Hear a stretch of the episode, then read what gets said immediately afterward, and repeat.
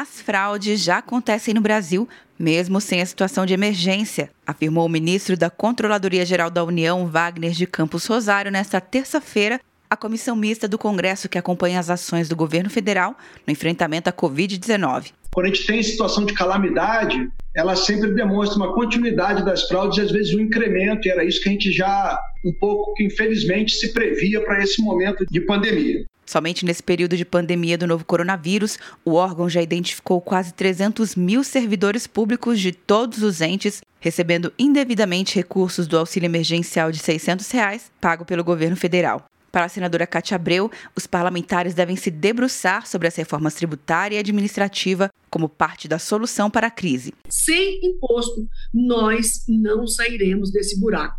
É uma ilusão. Reforma tributária e reforma administrativa não podemos abrir mão. Vai sobrar dinheiro para acudir quem está na miséria.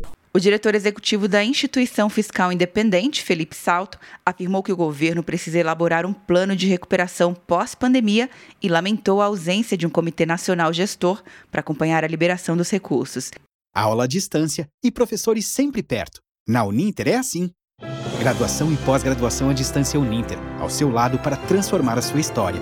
Cursos a partir de R$ 127,30 por mês. Inscreva-se uninter.com. De Brasília, Luciana Castro.